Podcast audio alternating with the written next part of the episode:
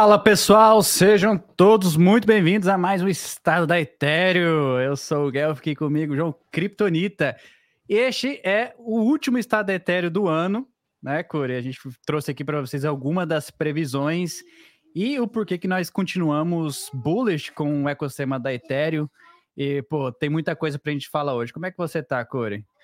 Pô, primeiro triste, né, Guelph? Última live do ano já Parece que passa tão rápido, né, cara? Cripto a gente fala que pô, parece que anda duas, três, cinco vezes aí mais rápido que os outros mercados e eu não tem como falar que é mentira, cara. Seis meses já se passaram desde que a gente começou. Muita informação, muito conhecimento, muita treta e hoje também, é claro, né, Guelph? Não podia ser diferente, né? Vai ter treta, vai ter novidade, tem coisa boa, tem coisa ruim. Eu ouvi dizer que tem até airdrop, Guelph. Tinha como fechar de um jeito melhor esse estado do Ethereum? Não tinha como, né, Cura? Tem até airdrop e já adianto que o episódio de hoje tem bastante métricas, porque, é, pô, tá, tá uma ascensão em outros ecossistemas, por mais que a gente seja bullish com a Ethereum, a gente não pode deixar de olhar os outros ecossistemas, a gente também é bullish com outros ecossistemas, mas eu acho que o preço não está refletindo o fundamento hoje na Ethereum. Então a gente trouxe aqui algumas coisas, pesquisando aqui alguns números para a gente fazer essa avaliação e fazer aquele jogo de futurologia que o Curi gosta bastante, de prever o que, que vai acontecer para o próximo ano com alguns dos projetos que a gente está de olho. Mas vamos aqui dar um giro no chat, falar com a galera, quem está aqui com a gente, já deixa o like aí no episódio, pessoal. A gente está com a missão né, de chegar a mil inscritos no canal, chegamos aí, passamos da casa dos 800, então estamos quase lá. E é isso, vamos lá. Leque, vamos rapaziada, leque louco. Edmara tá aí, André, André, bora. Não recordo na live de vocês ontem falaram da Renzo. O que vocês pensam sobre mais um protocolo de restaking ou tem algum diferencial? Restaking que é uma narrativa muito forte aí para o próximo ano, né, Corey? E é isso, galera. Tiago. Boa. Então, deixa eu já começar aqui. Você queria adicionar alguma coisa aí, Corey? É, eu acho que eu estava comentando, inclusive, sobre, sobre isso hoje à tarde com o Guilherme com a, com a Gabi, cara que a Game é o que está em foco hoje, porque os caras levantaram 50 milhões, porque os caras estão bombando aí, mas eu acredito que a gente vai ver, da mesma forma com que a gente viu no mercado de liquid staking, a Lido e Rocket Pool surgindo lá no início, depois vindo vários e vários outros players, mesma coisa muito provavelmente vai acontecer com o restaking também. Só que eu acho que nós estamos ainda muito no comecinho para vivenciar isso. Talvez daqui um ano e meio, dois, a gente comece a ver uma explosão de outros protocolos de restaking, mas é claro, olhando com bons olhos outros protocolos de restaking para além da Eigenlayer. Não podemos deixar a Eigenlayer virar nova Lido, né, Guelph? É isso mesmo, Corey. Antes da gente pro... seguir aqui, deixa eu acontecer um probleminha técnico aqui, só um minutinho. Boa, boa. Bom, eu vou falar aqui então, eu vou deixar falando aqui, cara, tem uma coisa interessante que, que eu tava vendo esses dias com o Ethereum, né, cara, é a taxa de inflação desde o merge, Guelph. Não sei se eu, a gente vai falar agora, mas eu não sei se você tava acompanhando. Eu tô bastante bullish, viu, Guelph? A taxa de inflação desde o merge tá aí numa uma descendência bastante considerável e lembrando que a gente só está começando a ver as taxas altas, né, cara? Por um lado, eu fico feliz, né? A gente comentou ontem que a gente gastou aí uma, uma nota para fazer o restake lá na Game Layer, mas por outro é, lado, cara, foda. essa queima da rede aí vai se, só se intensificar no próximo ano, velho. Vai ser bastante interessante acompanhar isso. Talvez até teremos um, um choque de supply no ano que vem. Será que a gente vai terminar o ano com 1% deflacionário, Corey? Quem Nossa. sabe? Estamos quase lá, hein? Ponto é. 92.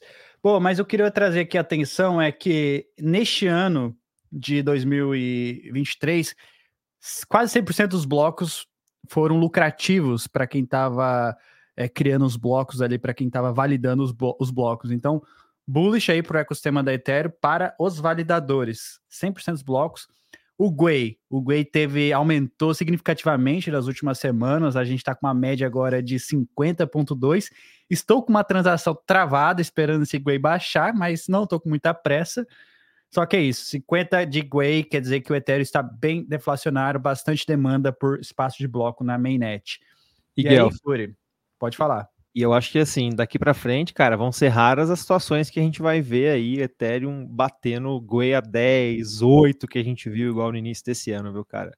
Confesso para você que já tá virando um sonho disso de novo, muitas vezes, até no final de semana, você vê que o Gaza tem uns bate mais de 100 Gwei no final de semana, então, cara, infelizmente, talvez essa época de Gwei barato vai ficar para trás, viu? Será que tá rolando inscriptions lá na linha para tá, pra tá queimando tanto hater assim? Pô, vai, vai tá, tá rolando inscription lá desde o dia 1, só se for, porque essa linha só tá, só tá cobrando transação cara, mano. Boa, mas antes da gente começar com as métricas, Curi, eu trouxe um tweet que eu me deparei hoje do Sassal, o cara é um, um educador de Ethereum, acompanho bastante o trabalho dele, e através do trabalho dele que a gente traz bastante conteúdo para cá, e ele disse aqui que o ciclo, né, esse é um bull case para o Ethereum 2024, que o bottom, a baixa aconteceu em 2022, junho de 2022, onde Ether bateu 880 dólares, você lembra desse dia aí, Curi? a gente ficou meio desesperado, falou assim: compra, compra, não compra, e a gente queria acumular mais, só não tinha dinheiro para comprar mais. Mas Ether bateu 880 desde então. Se a gente colocar no dia de, atual 2.xx aí desde, a, desde o bottom que aconteceu junho de 2022. E aí ele está falando aqui que as pessoas hoje, no, principalmente no Crypto Twitter, não estão tão dizendo que não, não existe catalisador para Ethereum, que as, não, há, não há uma narrativa excitante, não há uma narrativa que vá mover um preço, mas é bom sempre lembrar que o market cap da Ethereum passa aí dos 200 e tralala de mi, milhões, bilhões de dólares, então assim, para mover tem que ter muito influxo de caixa. Mas aqui, ele trouxe alguns catalisadores para 2024, por exemplo, possível aprovação do ETF de Ethereum, tá?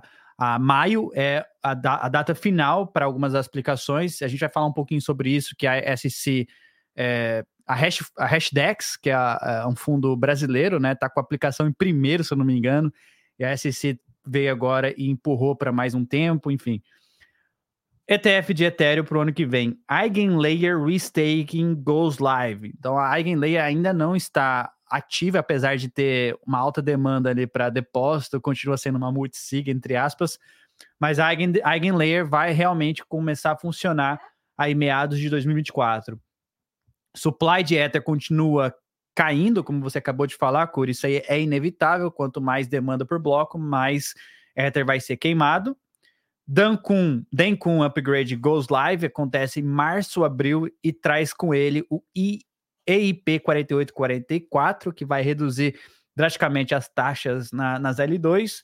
Aumento na adoção das L2 depois do, do upgrade, a gente vai ver isso, já está acontecendo agora, a gente pode olhar que all-time é, TVL nas L2 estão all-time highs, nunca tiveram tão alto igual está hoje, e após o upgrade acredito que vai vir mais é, L2.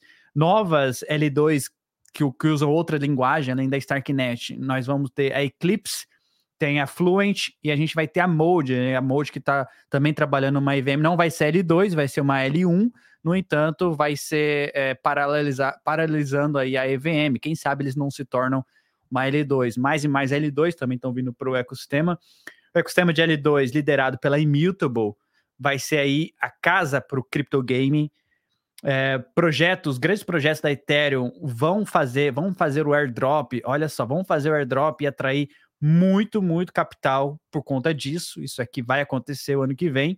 É, e o X das carteiras vão continuar melhorando numa velocidade rápida para fazer o onboard de milhares de pessoas.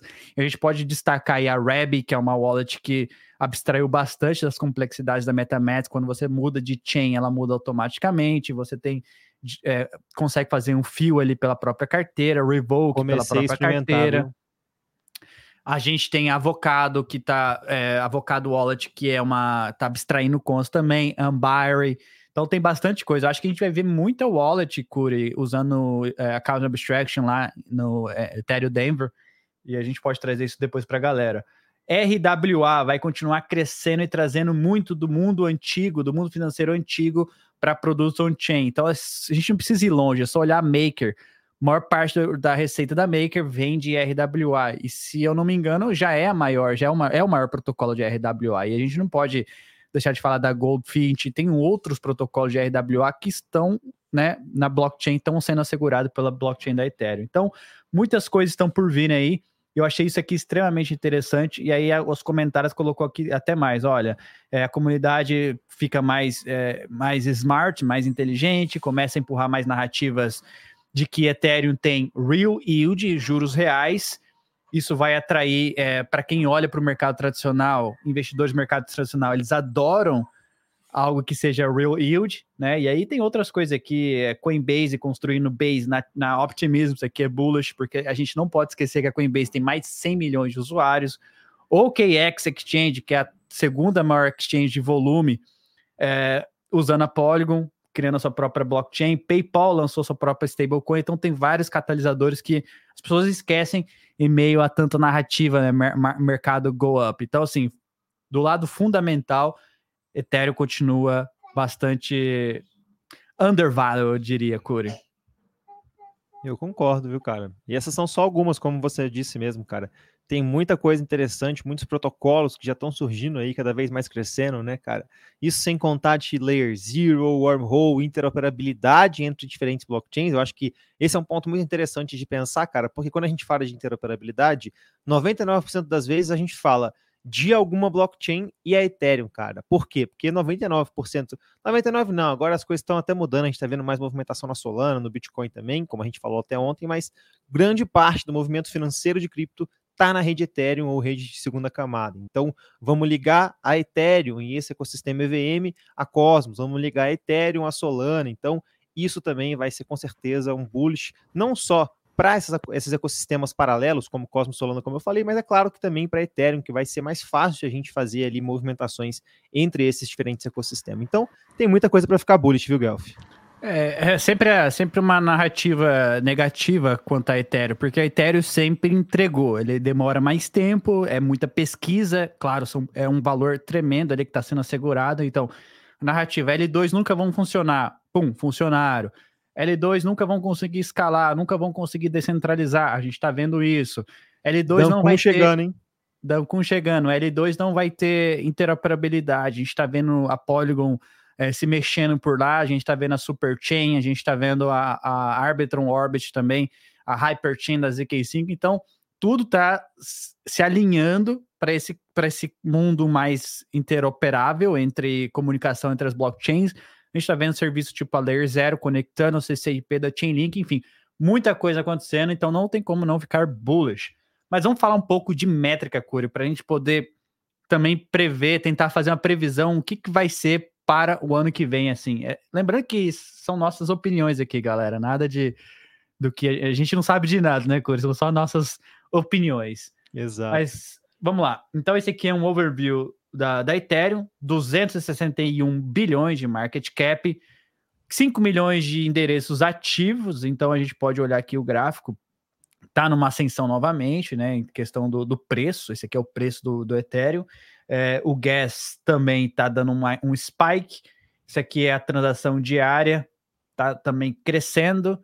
É, então tem, as métricas estão muito boas assim relacionado à blockchain mainnet. Até eu fico pensando, será mesmo que a gente vai ver uma super adoção nas L2 já para o próximo ano? Gente vai manter uma alta movimentação na mainnet e nas L2, saca? Então é bem interessante ver essa, esse tipo de métrica. Aí eu lhe pergunto, Curi, qual que é a sua previsão aí para o market cap da Ethereum para o ano que vem? O que, que você acha que a gente vai chegar aqui?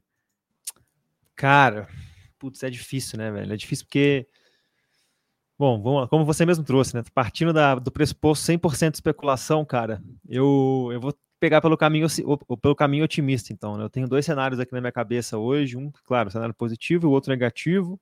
O cenário positivo é a galera, os ETFs são aprovados agora em janeiro, vem dinheiro para caramba, não só dos ETFs, vem de empresas, vem dinheiro de todos os lados. Logo, logo depois ETF de ITER também é aprovado e a gente vai para a lua aí.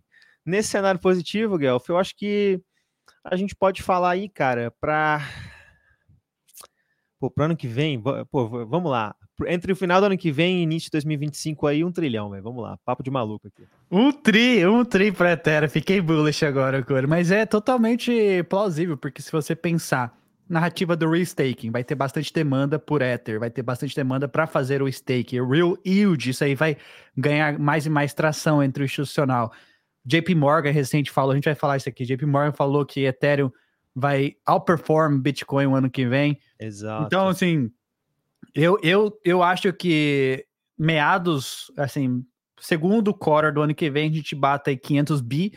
E eu tô torcendo pro ano que vem também, fim do ano que vem, chegar próximo do um tri aí. É bastante ambicioso, mas eu acho que é possível sim. Boa. Curi, vamos lá. Então, esse aqui é Ethereum Staking. Então, assim, o que, que a gente pode prever aqui? A gente está com quase 900 mil validadores. Eu acho que não vai aumentar muito a quantidade de validadores. Quem sabe a gente chega próximo dos mil. Só que tem um upgrade aí que estão. Tão, é, acho, não sei se vai vir agora para o Dencun, vai ser o próximo depois do Dencun onde vai meio que consolidar os validadores. Ao invés de você, você é um validador, você precisa de 32 Ether, mas se você tiver 100 Ether, você vai precisar rodar três validadores e aí vai ter que pegar o resto e tirar.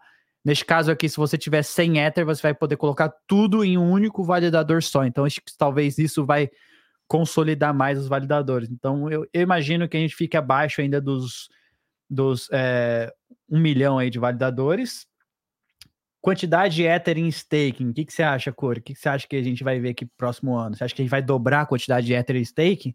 Cara, eu vou ser sincero, eu acho que não. Hum. Eu acho que a gente já tá num equilíbrio bem da hora, assim, eu acredito 24%, que vai aumentar. né? 24% é, é bastante é, coisa. É bastante coisa, assim. A gente não precisa chegar nos 50, 60%, assim. Não vai ser nem saudável. Vai lá para baixo, não vai ter incentivo para as pessoas fazer isso. Então, assim, eu acho que a gente vai aumentar, talvez chegar na casa dos 35 milhões, assim.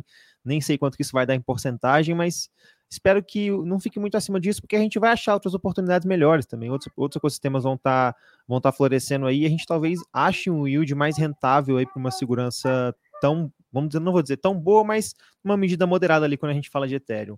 Mas, Guelph, eu tenho uma pergunta para você, cara. E essa aqui eu acho que vai ser legal de falar.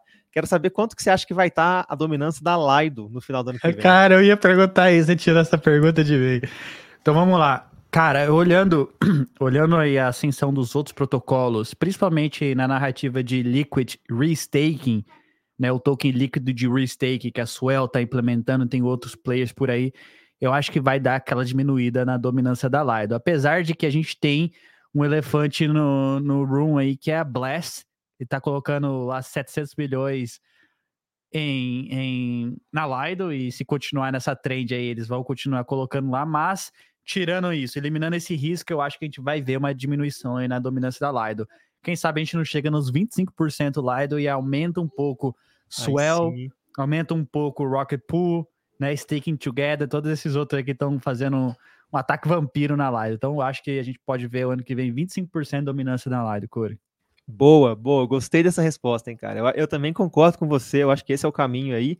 E eu fico animado, viu, Guelph? Para além, além da dominância da Aldo, eu fico animado também, porque ano que vem vai ser um ano que DVT eu acho que vai reinar no stake, né? Até a própria Lido tá aqui um plano de implementar aí, então acredito que assim, uma previsão para ano que vem, se a gente falar de stake também é DVT, cara. Não tem como a gente fugir disso. É mais centralizado, é um produto mais eficiente, não só para os usuários, mas para os protocolos também. Então, tomara que a Lido diminua aí a sua dominância e que DVT chegue em todos esses protocolos grandes aí de stake. Tá no mudo aí, tá no mudo aí. Eu acredito no trilhão, o João também, ó, tá com a é gente é isso, aí, ó, um é trilhão. Isso. Vamos. O Diego fez uma pergunta interessante. Vocês acham que com as atualizações da rede vai mesmo ficar 10 vezes mais barato usar as L2? Cara, essa pergunta é boa, hein, Guelph? eu, é tenho boa. uma, eu tenho uma opinião sobre isso. A gente vai criar um novo mercado de, de blobs. Blobs vão ser espaços temporários ali para armazenamento de dados, o que vai diminuir drasticamente as taxas ali na, nas L2, ou seja, vão conseguir mandar mais dados. No entanto, a gente está vendo essa ascensão de inscriptions aí, inscrições, e isso pode ser um problema, porque se a gente vê muita inscriptions acontecendo nas L2, pode ser que vai ter uma guerra ali para ver quem que vai consumir os blobs, porque vai ser um mercado, um marketplace de blobs. Então as L2 vão acabar meio que competindo uma com as outras ali, e, e, é isso, quem pagar mais vai levar aquele espaço de blob. Só que se tiver inscrições bombando e elas começarem a consumir o espaço de blobs que vai estar disponível, pode ser que as L2 tenham que pagar mais para entrar naquele blob e aí às vezes a taxa aumenta. Eu acho que a gente pode ver aí uma. A estimativa é que a gente veja de 10 a 100 vezes mais barato. Vai depender muito é, da quantidade de transações que tiver ocorrendo nas L2. Mas é bem possível que a gente veja 10x. Vai depender muito de outros fatores além das transações acontecendo nas L2. Agora com essa bagaça de inscrições aí, não sei não, viu, Cor? Pode ser que a gente inicialmente não veja mudança nenhuma e essa mudança venha lentamente, assim, as taxas a gente vai ver lentamente diminuindo. Mas esse, esse é meu take. E você, Cura? Cara, eu acho que acho que para muito além da gente ver até quanto que o Dancun vai vai baratear, eu acho que é interessante a gente analisar também como é que os concorrentes estão se portando hoje, né, cara? Hoje, se a gente for ver, por exemplo, as taxas na Optimus ou qualquer rede que usa o P-Stack ou em comparação com a Arbitrum, cara, é gritante a diferença, né? É gritante. Então, por exemplo, a, a Optimus vai pagar menos de 10 centavos para fazer uma transação lá, centavos de dólar uma transação.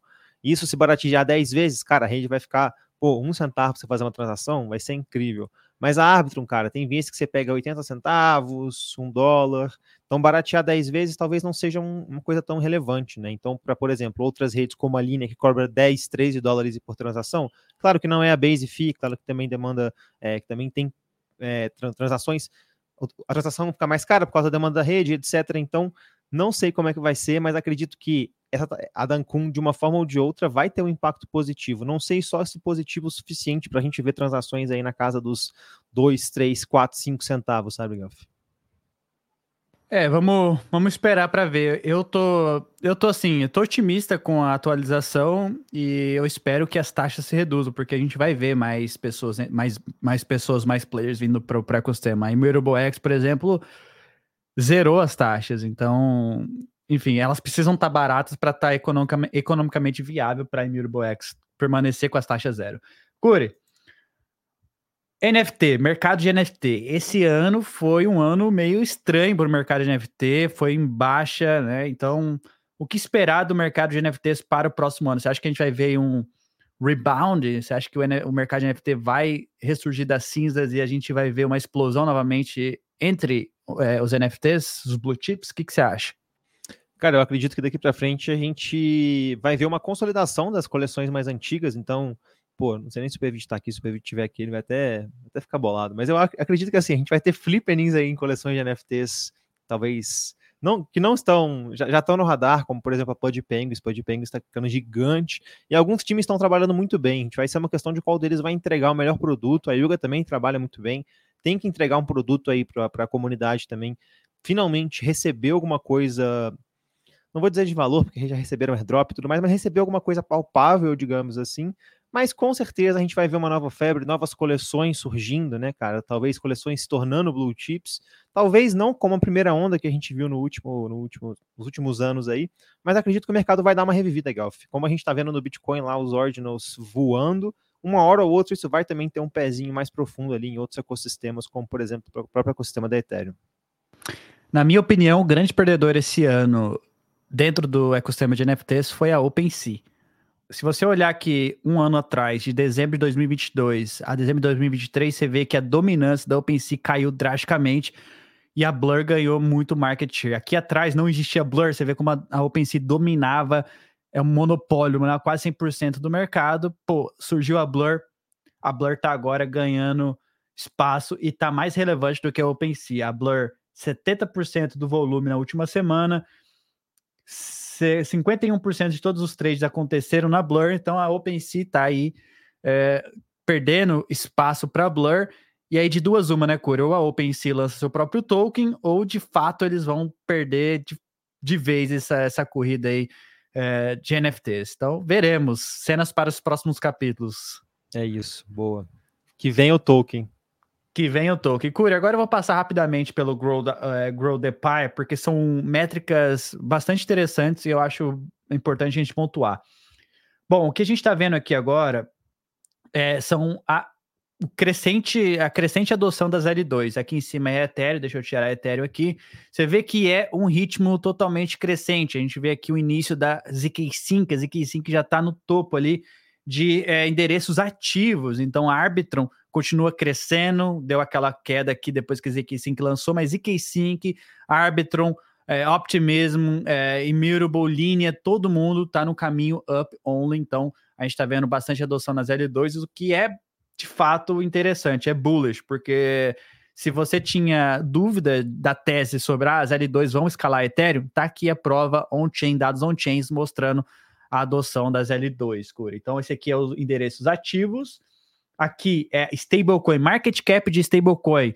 Stablecoin é o ativo de mundo real, RWA, que realmente deu certo, né? É o, é o killer app de cripto stablecoins, então o pessoal usa muito stablecoins na rede da Tron, acho que é a rede principal aí de transações é, de Tether, mas trazendo isso para Ethereum, olha o tanto de adoção que teve é, as LL2 em stablecoins. Se a gente olhar aqui, por exemplo, a Arbitron, quase 100% de alta de stablecoins dentro da rede, Optimism também, 12% no ano, Base crescendo também em stablecoins. Então, mais uma métrica extremamente bullish para adoção de stablecoins, stablecoins onde grande parte ainda é na rede da Ethereum, é mintado por lá, mas as L2 também estão ganhando bastante tração, e é onde que a gente vai ver a escalabilidade, né, Curi?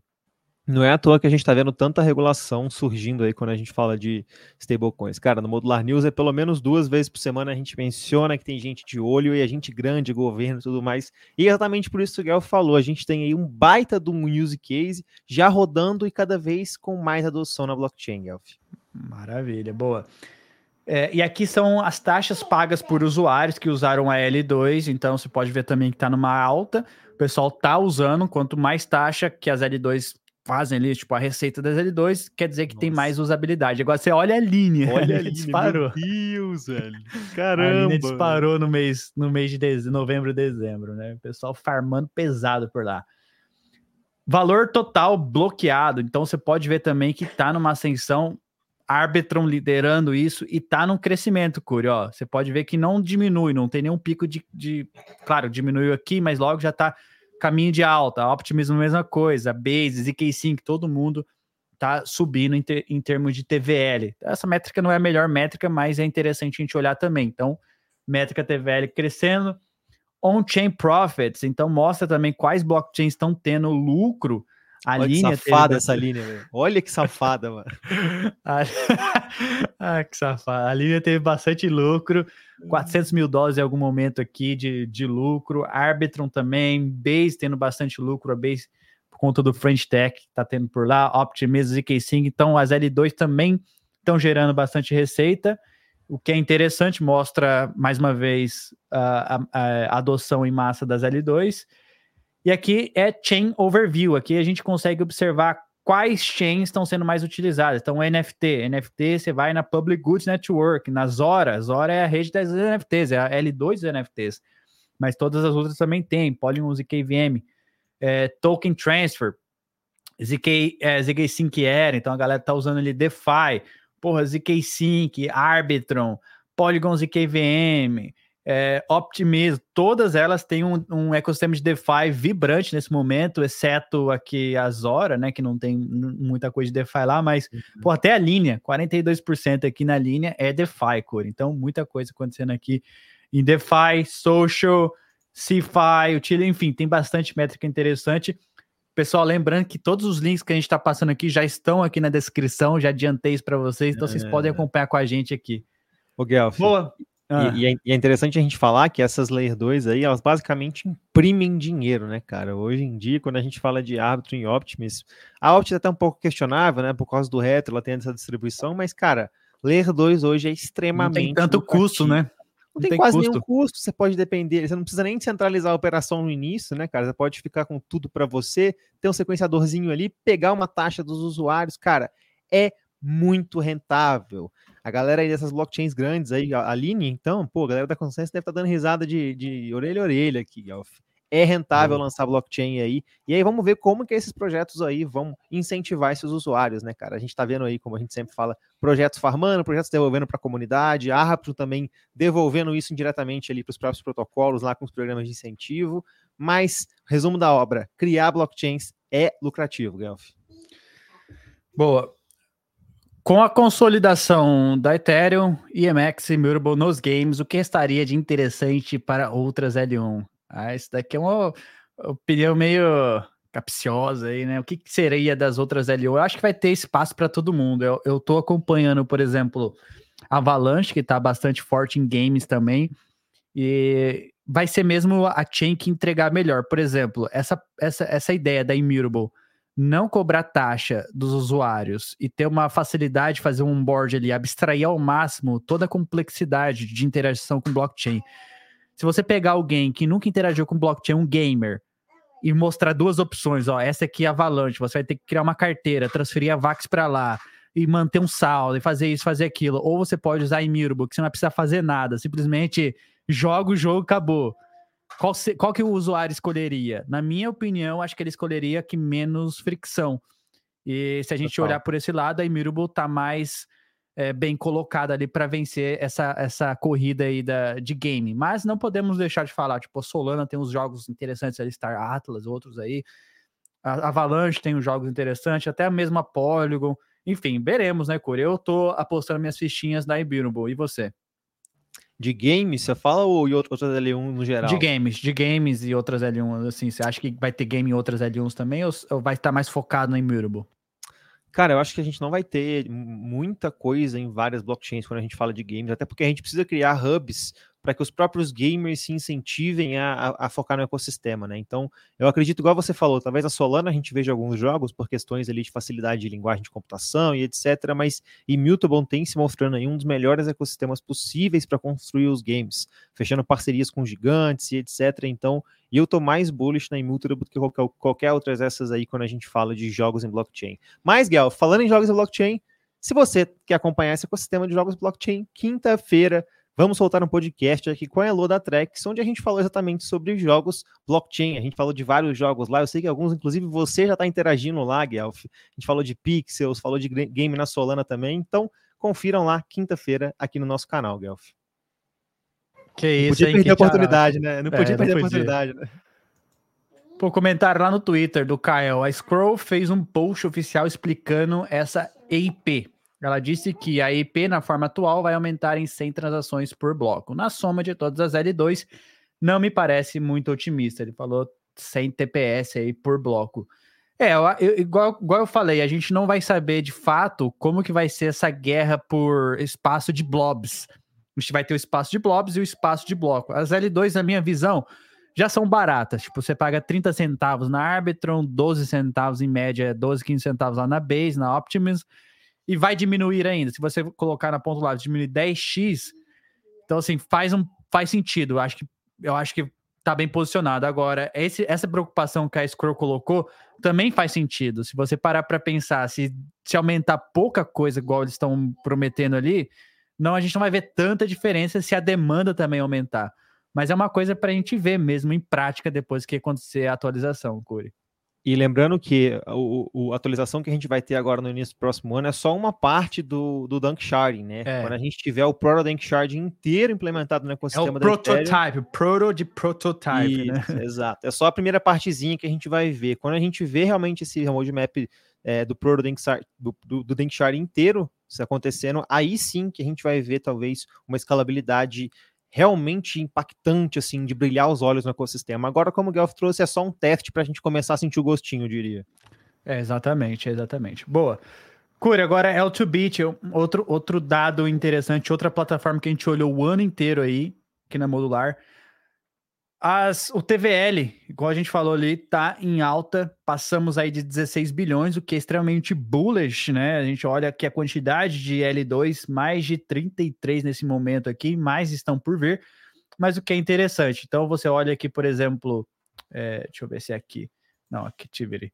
Então hoje nós estamos já quase sete vezes a escalabilidade do Ethereum, sete Ethereums já tipo em termos de transações e volume, juntando todas as L2, o que é de fato real, realidade a escalabilidade que a gente pode olhar aqui no L2Bit. Guel, uma coisa que eu, eu, fiquei chateado aqui, eu vou fazer um comentário. Cara, a Taiko não lançar esse ano me surpreendeu, viu, velho? Vou ser sincero para você, achei que a gente ia ver um movimento muito maior neles aí nesse ano, competindo ali com a Scroll. Não sei o que, que eles estão pensando, mas tomara que tenha uma estratégia por trás disso, viu, Guelph? É, a gente vai falar um pouquinho da Taiko também, per, ver qual, qual é a sua previsão perante a Taiko, e você acha que, que, como vai ser o posicionamento da Taiko ano que vem. Mas voltando aqui para os nossos gráficos, Curi, isso aqui é Eigenlayer, um dia após aí abrirem o, as porteiras para você colocar ali o seu stake. Então, como podemos ver aqui, Curi, a Swell surpreendeu Caramba. Passou a Rocket Pool, quase 44 mil Ethers lá em staking e falta ainda para encher o cofre aqui. Lido continua ali é, em primeiro, né? Mas teve bastante withdrawal ontem, então o pessoal tirou Rocket Pool também teve bastante, Coinbase também, o pessoal rodou ali, fez uma rotação nesses dias aí, e a gente pode olhar aqui e observar o crescimento do restake. Ainda tem bastante espaço ainda, eu pensei que ia encher rápido, só que eles aumentaram para mais de 500 mil Ether, então ainda tem espaço para a gente poder fazer os depósitos aí. Bullish com a Eigenlayer, cara. A Eigenlayer vai ser aí, vai dar o que falar mesmo ano que vem, né, Corey? vai dar o que falar, mas eu confesso para você, eu ri demais com os memes que eu vi da galera comparando a Eigenlayer e a Blast, falando que a única coisa que diferencia são os 50 milhões e a promessa de restake, porque o resto, cara, é a mesma coisa. eu acho que a Eigenlayer tem, pô, tem uns caras, uns cabeças fortes. O Shuran, ele é muito, ele é professor é, da universidade, é o cara manda muito bem. Mas tá aí, é, é, bom, é, é, bem, é, uma multisig, né? Digamos, digamos assim. É uma multisig ainda, a Eigenlayer não tá live, mas eles estão construindo. A gente pode ver progresso na EigenDA, por exemplo. Sim. E você pode também, Corey, imaginar é, a quantidade de produtos que serão construídos no topo da Eigenlayer. Eu acho que a gente vai ver, uma previsão minha para o ano que vem, eu acho que a gente vai ver Oráculo usando a segurança da Eigenlayer a gente vai ver é, disponibilidade de dados com a EigenDA, a gente vai ver outros produtos de disponibilidade de dados. O que mais que a gente vai ver? Vai, já temos o Liquid Restaking, a gente vai ter, sei lá, blockchains na, no ecossistema da Cosmos usando Sim. a EigenLayer como segurança. Então, assim, a gente está bastante.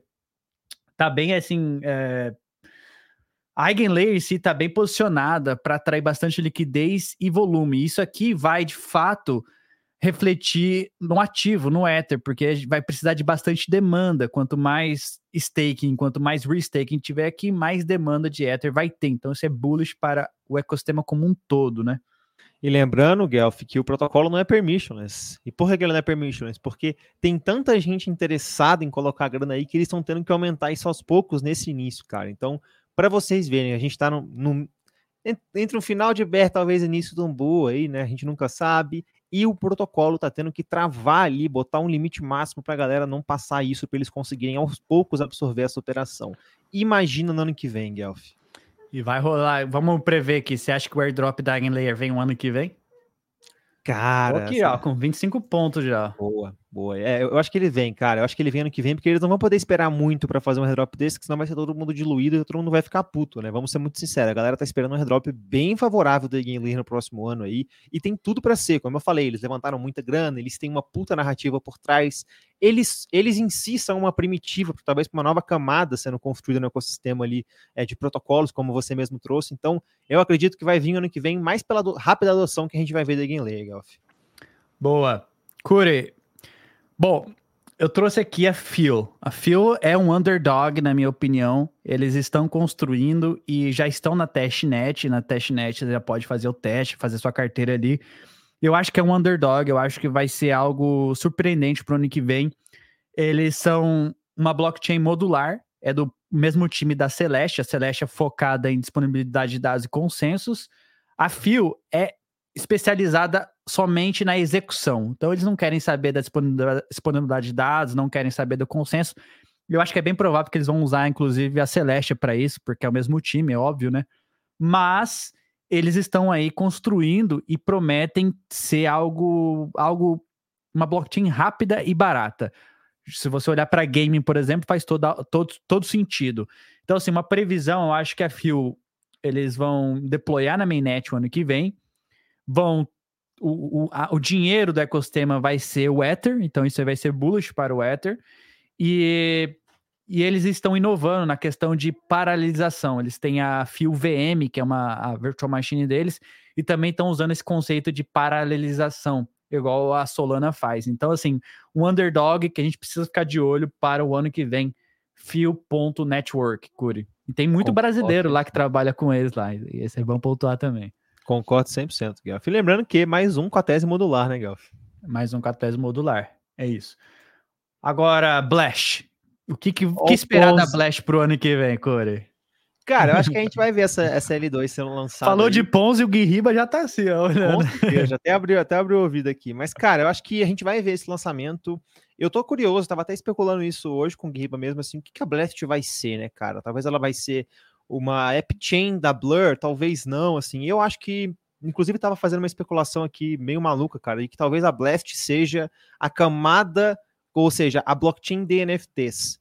Talvez a gente não veja disso daqui para o passado, mas daqui para frente, sabe? A gente tem uma camada focada ali na criação de NFTs, como foi, por exemplo, no início a Ethereum, hoje a gente já vê isso dissipando. Não sei se isso pegaria tração, sendo muito sincero para você, mas a gente sabe, eles estão aí por trás da Blur também, que talvez seja o maior marketplace hoje. Eles têm muito poder e muita, muita força no ecossistema para talvez fazer isso acontecer. Eu acho que ia ser muito legal ter uma blockchain de propósito geral para NFTs. Não sei se vai sair isso daí, Guelph, mas eu acho que pelo menos alguma coisa vai ser criada. Tenho muito medo só dessa multisig ter algum problema até lá, viu? É isso. Falou Ponzo que apareceu aqui, ó. Boa, é, é, o seguinte, é, a gente pode até olhar aqui, ó, Blash. Segundo já é o, o, o, amigo do Lip, o Mac Big Brother. O Lip é fã desse cara aqui e ele é o maior farmador de pontos lá na Blur também. Então, assim, eu a minha tese para Blast é vai contra o mercado. Eu acho que a Blast vai ser um sucesso. Por incrível que pareça, eu acho que a Blast vai ser um sucesso. Eu não duvido do potencial, da capacidade do, dos fundadores da, da Blur, o Pacman. Cara, é incrível, vai construir ali um ecossistema vibrante. A Blur vai construir também aquele, aquele mercado futuro de NFT. Imagina a Blur criar um derivativo na Blast, né? Mas você tá rodando o seu NFT na mainnet, e aí lá na Blast você vai conseguir fazer negociação de alta frequência, na high frequency, high frequency trades de NFTs pagando quase zero de taxa. Então, assim, eu acho que tem um caso de uso interessante e sempre tem que lembrar que os caras conseguiram assegurar 700 milhões, 700 fucking milhões de dólares, e aí em duas semanas, então não tem como não ficar, tipo, de olho, não ficar bullish com esse Ponzi, né, não, não, não, não tiro a, a razão de que isso aqui é um Ponzinomics, assim, a questão dos pontos, mas eu acho que vai ser um sucesso, eu estou vendo já vários protocolos com interesse de construir, e todo mundo vai querer um pedacinho dessa, dessa torta de 700 milhões de dólares, Curi. Exatamente. Inevitável, mas eu Exatamente. acho que a Blur vai ser um sucesso aí, vai ter vários protocolos que vão querer deployar por lá. Então, essa é a minha tese para Blast ano que vem. Agora, o airdrop deles eu não sei se vai ser tão bom assim. Esse aí eu já fico com o pé atrás. Mas tá aí. Tamo aí, né, Curi? Você até que enfim colocou seu dinheirinho aí. eu tô espalhando aí as migalhas pelos, pelos pontos do ecossistema, né? Boa. Boa. Cadê? Meu Deus, agora sei o porquê do Guerriba. Acabou com a minha infância. Give me JPEGs. ai, ai. Desculpa, vou acabar. Caramba, é isso aí, guys. Então, Starknet, Cur, Starknet, o que esperar Boa. da Starknet para o ano que vem? Fala você primeiro e depois eu vou falar o que, que eu espero da Starknet aí. Cara, eu espero que esse airdrop seja, seja feito. Eu vou, eu vou ser contra a maioria, cara. Eu acho que esse airdrop vem assim entre Natal e Réveillon. Eu acho que o airdrop vai vir. Se não vir, eu acho que vai lançar ali logo no início do ano que vem, até o dia 15, assim, já tem esse airdrop. Não vai tardar mais do que isso, já teve muita movimentação assim. Mas eu acho que depois do airdrop a gente vai ver um movimento muito grande para a Starknet. Ainda mais que eles provavelmente já vão anunciar no airdrop 1 que vão haver outros airdrops, vão deixar uma parte destinada para os outros, como a gente já viu aí outras redes fazendo, e isso vai levar muita adoção. Não só isso, Guelph, mas acredito também que até meados ali do próximo ano, talvez no Q3 ou Q4, protocolos, talvez, da Starknet já façam airdrops. Com certeza vamos ter um programa de uhum. liquidity mining ali de token Stark, mas eu estou interessado já nos protocolos. até estou direcionando ali o farm um pouco mais em alguns, Necubo, Avno ali, Jedi Swap, alguns outros também, é claro, para focar aí em airdrops dentro do ecossistema da Starknet também, Guelph. Mas e você? Eu tô bastante animado com, com a Starknet, porque é um, é um ecossistema que tem uma tecnologia avançada, acho que é, é, o melhor, é uma das melhores tecnologias em termos de prova de conhecimento zero, e eles têm apenas 139 milhões de TVL, ou seja, tem pouca movimentação por lá. Claro, se você olhar, sempre disseram, ah, estamos em beta, não transfere muito. Recente, abriram, tiraram o limite da bridge, a galera vai poder fazer bridge qualquer quantidade para lá, eu acredito que eles vão passar de um bilhão de dólares aí em TVL para o ano é. que vem. Então, essa é a minha aposta Boa. aí para a Starknet. A Base também vai passar de um bilhão, mas a Starknet vai estar entre os cinco primeiros ali em termos de TVL para o próximo ano. Lembrando que eles não são EVM, hein? Não são EVM, então vai ser muito legal ver isso mesmo, cara. Mas aí vem a Kakarote também para ajudar com isso. Enfim, tem bastante coisa sendo construída. Tipo assim, é, é um elefante no room também, aqui a Starknet. É um, é um monstrinho que está sendo construído ali, poucas pessoas, poucos olhos na Starknet. Cure, o que esperar da Layer Zero então para o próximo ano? Se esse airdrop não vir até eles baterem 100 milhões de transação até o final de janeiro ali, eu desisto. Não aguento mais farmar esse airdrop em carteira. Já estou em carteira diferente, já estou em protocolo diferente, estou em redes diferentes, testando estratégia diferente. Guelph, não dá mais, vou ser muito sincero. O produto é bom, o produto é bom, traz eficiência para o ecossistema. O ecossistema melhorou depois do lançamento da, da Layer Zero, eu diria, faço com muito mais facilidade transferências on-chain. Mas, cara, se a Layer Zero não assim, se a Layer Zero demorar demais, a gente vai ver a mesma coisa que aconteceu com a OpenSea. Eu sei que eles falaram que vão ter o token, mas para mim é muito diferente eles fizer, se eles fizerem um airdrop ali em janeiro, fevereiro, se eles fizerem um airdrop lá, talvez é, agosto, outubro, cara. Eu espero que isso venha no início do ano e que eles continuem a entregar esse produto bom, cara. Eu acho que talvez se eles não forem bobos, digamos assim, se eles fizerem uma coisa bem estruturada, eles não fazem só um airdrop. Se eles mandarem essa de ter dois airdrops, a galera vai surtar, Guelph. Cara, muito bom. Eu acho que é isso. A gente vai ver o airdrop da Layer Zero ano que vem. Vai ser um dos maiores airdrops aí de 2024, na minha opinião. Mas eu acho também que esse setor de mensageria cross-chain vai se consolidar em alguns players. Ali a Layer Zero sendo um dos principais, a Wormhole também sendo outro grande player ali que, que faz esse tipo de trabalho. Eu acho que talvez a Chainlink, CCIP, mais mensageria cross-chain. Não sei se vai ter mais espaço para outros players que estão que querendo ter essa, essa interoperabilidade cross-chain. Então, vai ter, vai, ter uma, vai ter um ecossistema bastante vibrante, na minha opinião, é, construído no topo ali da Layer Zero. Então, bullish aí com a, com a Layer Zero para o próximo ano, Curi. É isso, é isso. Falando em Chainlink, é, CCIP, você acha que vai ter uma adoção maior aí no ecossistema? Eu trouxe a Chainlink CCIP porque recente a, eles integraram com a Optimism e aí eu fiquei pensando, refletindo bastante, será que a, o CCIP é a solução para a interoperabilidade da Superchain? Mas aí fica a pergunta no ar, mas eu queria saber de você a sua opinião aí, Chainlink para o próximo ano, Curi. Cara, eu tô bullish, viu, velho? Eu tô bullish. Nunca vou estar bullish com token, até onde, assim, mesmo com stake, talvez tenha melhorado, mas com token não, não sei se eu fico bullish, mas com CCIP eu tô gostando de ver, cara. Eu tô vendo, inclusive, alguns players que utilizavam o padrão da Layer Zero ali de Omnichain Token, migrando pro CCIP. A Suel fez isso recentemente, alguns outros projetos também. E aquela coisa, né, cara? Querendo ou não querendo, a Chainlink já está aí há bastante tempo no ecossistema, eles têm um produto ali sempre muito focado na segurança, a Solange mesmo já falou isso várias e várias vezes, então, querendo ou não, eles transparecem essa imagem para o ecossistema. Quem integrar com a Chainlink, com o CCIP, vai ter, de uma forma ou de outra, essa vantagem aí de toda a bagagem que a Chainlink já carrega, não é de hoje no ecossistema. Então, tô bullish também com o CCIP, Elf. Eu também, Corey, me too. Eu acho que a Chainlink vai ser um dos principais, principais players aí pra, pra, para o próximo ano. Vai ter bastante interesse institucional, até mesmo porque eles estão em conversa com a Swift Network, eles querem ser essa ponte entre o mundo tradicional, das finanças tradicionais, para o mundo on-chain.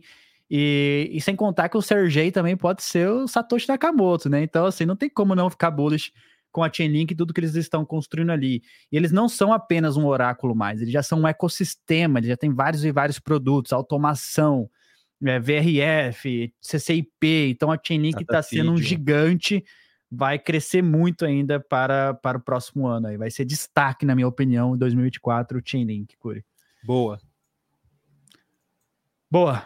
E agora, Taiko que esperar da Taiko, Cura? A Taiko vem aí, né, bastante inovadora, quer ser tipo 1, ZK, VM, mas o que esperar da Taiko, Cura? Cara, então, eu tô um pouco decepcionado, não vou mentir, viu? A gente trocou ideia com eles lá no If Denver, já estavam. Pô, eu até fiquei animado depois de falar com eles lá no If Denver. A proposta deles, como você mesmo falou, é ser o mais equivalente com a Ethereum possível, mas vou ser muito sincero para você hoje, Guelph a gente já tem muito L2, está ficando começando a ficar saturado demais. O produto deles pode ser um produto bom, mas eu não acredito que a gente vai ver quase nenhuma diferença quando a gente fala, por exemplo, com a Scroll, cara. Quase nenhuma diferença mesmo, talvez só a Scroll seja mais barata. Na prática pode mudar, mas talvez seja isso que eu acredito hoje. Talvez ano que vem eles consigam fazer um lançamento, consigam tração, a gente vai ver um, um bull market aí, se tudo correr bem. Mas, sendo muito sincero, tá atrasada na minha visão, Guelph. Tinha que ter lançado esse ano, começar a construir o produto ali no meio do bear, para talvez ano que vem, aí, no meados do ano que vem, achar um product market fit aí, que é o tão importante para as redes de segunda camada. É, eu também, eu concordo com você. Eu acho que a Taiko tá um pouco atrasada mesmo no lançamento e a gente pode olhar a Scroll, que já lançou, já teve ali a corrida da, da galera para farmar ali a Scroll, mas também a gente tá vendo projeto sério sendo deployado ali na Scroll. Eu fico na dúvida se vai ter Product Market Fit, vai ter produtos, vai ter é, protocolos interessados também em lançar na Taiko pelo, pela diferença Exato. tecnológica. Talvez vai ser mais uma chain. Então, assim, veremos, né? Veremos aí o que, que vai ser da Taiko. Boa. Base, Curi. Então, essa aqui é uma notícia que a Base introduziu o OP VM e o OP WAGME, extensões popular Ethereum, da library da Ethereum, des, designada para aumentar a velocidade e facilitar a construção com o OpenStack. Agora os developers, os desenvolvedores podem adicionar essas funcionalidades, usar as ferramentas, como por exemplo é, fazer bridging com, com código customizado e gastar menos tempo. Aí já duas perguntas, Curi. Que isso aqui, o que é isso aqui que a Base anunciou e o que esperar da Base também para o próximo ano? Cara, eu tô vendo com muito bons olhos a Base cada vez mais. Claro que tem todas aquelas ressalvas que é uma rede de corretor e tudo mais, assim, não vou comparar com a Binance talvez, mas tem, querendo ou não, todas essas ressalvas assim. Mas eu tô vendo eles trabalharem de uma forma muito alinhada ao time da Optimus, né? Hoje o OP Stack mesmo é construído em conjunto entre Base, Optimus, Zora e alguns outros projetos aí, até a Lattice que integrou recentemente. A Base, cada vez mais eu vejo eles tentando aí caminhar para o que a Ethereum almeja de ser, talvez ele ser um pouco mais centralizada, usar multi-clientes, utilizar multifunções também para não ficar dependente ali 100% ali de algumas funções existentes. Então, eu estou vendo com bons olhos, estou gostando de ver a Base cada vez mais se integrando também com a Optimus e construindo essa superchain do zero, né, cara?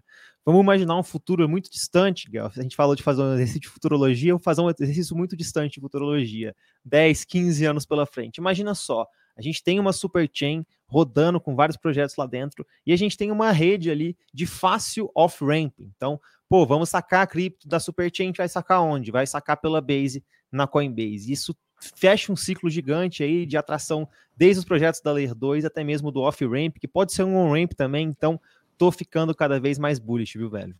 Sem contar com os produtos que a Coinbase mesmo está lançando, tipo Coinbase Payment, que é open source, você pode integrar para é, lojas aceitarem cripto. Então, bastante bullish aí com a Base e Coinbase. Eu acho que a Coinbase também vai ter um papel fundamental para o crescimento da Base, não só pelos usuários, mas também pelos, pelas pessoas por trás ali da, da Coinbase. Sim. Corey, EigenDA, falamos aí da, da EigenLayer Celestia, a gente já falou bastante, mas o que esperar então da EigenDA? Aqui eles anunciaram o suporte agora para o Optimism OpenStack, eles são aí a, a, disponibilidade de dados mais alinhada com a Ethereum. O que esperar da EigenDA? Você acha que vai superar a, a Celestia ou vai ser pau a pau ali?